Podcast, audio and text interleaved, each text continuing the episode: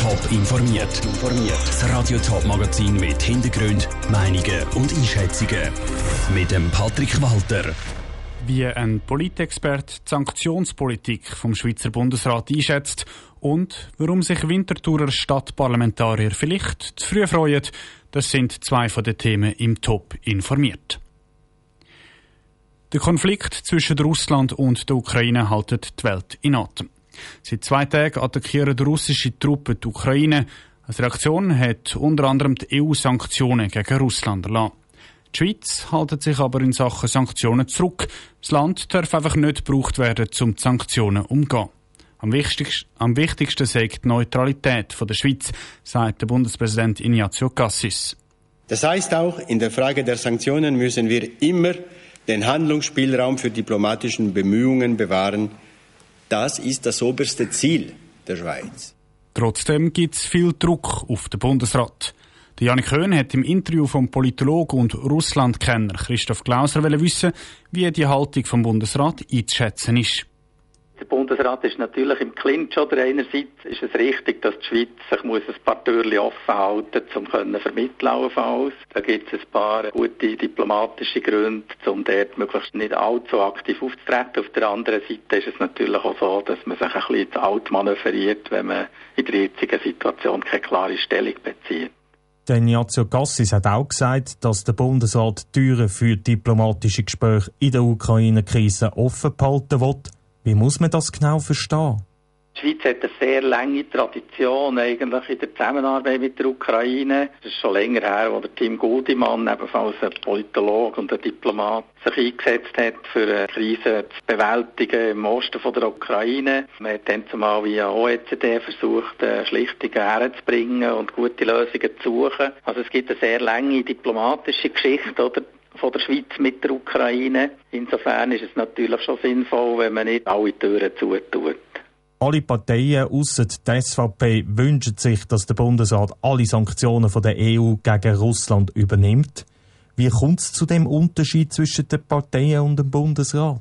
Der Bundesrat hat natürlich noch ein paar Sachen mehr auch, äh, im Auge und ein paar Informationen mehr, die wichtig sind. Man weiß nicht, wie lange der Konflikt wird andauern. Also wenn der Putin irgendwann zur Vernunft kommt, dann ist es richtig, dass man noch einen gewissen Spielraum noch hat in den Verhandlungen. Und dort ist es so wichtig, dass der Putin, der ja sehr sensibel reagiert oder auf alle die Gegenmaßnahmen, ist es wichtig, dass man ihn eben dort nicht provoziert. Der anderen Seite sind natürlich schon, die Schweiz manövriert sich durch das natürlich auch ein Stück weit ins Abseits weil jetzt alle anderen relativ deutliche Sprache anwenden und den Krieg verurteilen und den Angriff verurteilen, was sie an und für sich auch für richtig halten. Sagt der Christoph Glauser, Politologe und Russlandkenner, im Interview mit dem Janik Höhn. Für viele Ukrainerinnen und Ukrainer steht seit ein paar Tagen plötzlich alles auf dem Spiel. Die Situation sei seit der Annexion von der Krim vor acht Jahren immer ein bisschen angespannt gewesen, sagt Manuel Oluarte-Mäder, er hat in Kiew gelebt und in der IT-Branche geschafft, bis er wenige Tage vor dem russischen Angriff von seiner Firma auf Polen evakuiert worden ist, zusammen mit seiner ukrainischen Frau. Ich konnte vor der Sendung mit ihm über seine Erfahrungen reden. Die Leute in Kiew haben sich so eine Eskalation kaum vorstellen sagt er. Leute haben sehr wohl gesagt, nein, es kommt zu nichts. Also es wird wahrscheinlich ein selber rasseln wird, wird das werden. Der Putin tut uns ein bisschen unter Druck setzen, damit wir gewisse Forderungen nachkommen. Und vor zwei Wochen sind die Leute einfach easy ins Einkaufszentrum, ins Kino, sind bröteln. Auch letzte Woche sind alle Leute normal gewesen, ein bisschen angespannt und trotzdem in die Ferien sind sie gegangen. Sie sind nicht vorbereitet gewesen. Das ist attached. Sie haben in Kiew gelebt, Ihre Frau ist Ukrainerin. Was macht das mit Ihnen, wenn Sie jetzt die Bilder auch im Fernsehen sehen, von zum Beispiel Kiew, wo unter Beschuss steht? Es kommt mir sehr nahe. Ich habe viele Kollegen, die jetzt in der Stadt sind, die vielleicht im Feld draußen sind. Leute wüssten nicht wirklich, wohin. Ich habe Kollegen, die jetzt auch mit dem Auto am Flüchten sind, also heute von der Stadt draußen sind. Es sind Schüsse und Bomben. Viele versuchen äh, immer noch, äh, aus der Stadt zu flüchten. Und jetzt, wenn ich das so sehe und, je schlimmer es wird, je mehr tut es mir weh, dass ich wahrscheinlich wirklich nicht zurück kann. Und dass ich die Leute, die ich mit, mich mit denen angefangen habe, könnte, nicht mehr sehen vielleicht. Das ist meine Angst. Leute, wo ich so also viel Zeit verbracht habe, mit denen mitgearbeitet habe, dass irgendetwas denen könnte passieren, das ist etwas, was mir wirklich, wirklich Angst macht. Sie sind aufgewachsen in der Schweiz, haben lange Zeit dort gelebt. Was erhoffen Sie, was erwarten Sie für eine Reaktion von der offiziellen Schweiz und auch von der Schweizer Bevölkerung auf, auf die Entwicklung in der Ukraine?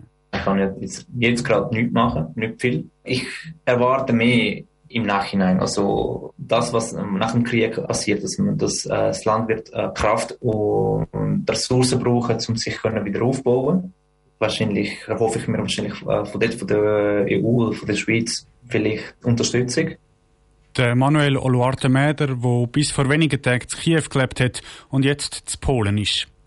Inzwischen gibt es Bericht, dass Russland gemäß eigenen Angaben der Ukraine Friedensgespräche anbietet. Etwas Konkretes ist aber nicht bekannt. Zurück in die Schweiz und auf Winterthur. Es ist noch schwer vorstellbar im Moment, aber sie kommen zurück. Die heißen Sommertage, wo es nichts Besseres gibt als einen Sprung ins kühle Nass. Und zur Wintertour soll es eine neue so eine Abkühlungsmöglichkeit geben, eine neue Flussbody. Ein Vorschlag vor zwei Jahren, eine Flussbody bei der Mündung vom Mattenbach in die Eulach zu machen, hat der Stadtrat noch abgelehnt. Jetzt zeigt sich der Stadtrat zumindest einmal offen für eine neue Idee. Jonas Mielsch. Für viele gehört der Sprung ins kalte Wasser im Sommer einfach dazu. Genau darum hat der Urs Glättli von der GLP im letzten November einen politischen Vorstoß lanciert. Dort drin hat er vorgeschlagen, beim Kanton anzufragen, um die ZKB-Jubiläumsdividende für eine Flussbade zu brauchen. Beim Stadtrat kommt die Idee nicht schlecht an. Allerdings nicht am Mattenbach, sondern an der Dös als Anbindung zum Freibad. Der Urs Glättli freut sich über die Antwort der Stadt. Wo die Flussbade ankommt, ist ihm letztendlich gleich. Ich persönlich bin da offen. Ich denke einfach, zur Wintertour gibt es ein Grundbedürfnis, dass man auch die öffentlichen Gewässer, die durch die Stadt fließen, auch kann nutzen und die Bevölkerung mal kann ein Flussbad nehmen Das ist heute einfach attraktiv und für das setzen wir uns ein. Auch bei den anderen Parteien kommt die Idee von einer Flussbade zur Wintertour grundsätzlich gut an. Für den FDP-Gemeinderat Christian Mayer wäre es vor allem auch lässig, wenn die Stadt nichts kostet. Dass man die Idee prüft, das finde ich eine gute Idee. Noch besser finden wir aber ehrlich gesagt die Idee, dass man versucht, das zu finanzieren über Geld, das schon an einem anderen Ort vorhanden ist, über einen Geldtopf, der schon gesprochen ist, mit der ZKB-Dividende. Geld nimmt nämlich beim Kanton quasi parat. Auch von Seiten der SP gibt es Unterstützung für die Idee von einer Flussbade an der Tös. Es ist aber wichtig, dass es keinen Konflikt mit der Natur gibt, sagt SP-Stadtparlamentarierin Gabriela Streit. Bei den TÖS kann sie sich so ein Projekt aber vorstellen. Bei den TÖS hat man ja auch schon an anderen Stellen so Bademöglichkeiten. Von dem her, TÖS ist auch grösser als der Mattenbach. Also von dem her denke ich, wäre das durchaus eine prüfbare Variante. Also ich fände das jetzt noch toll. Auf die Bremse steht aber die Stadt selber.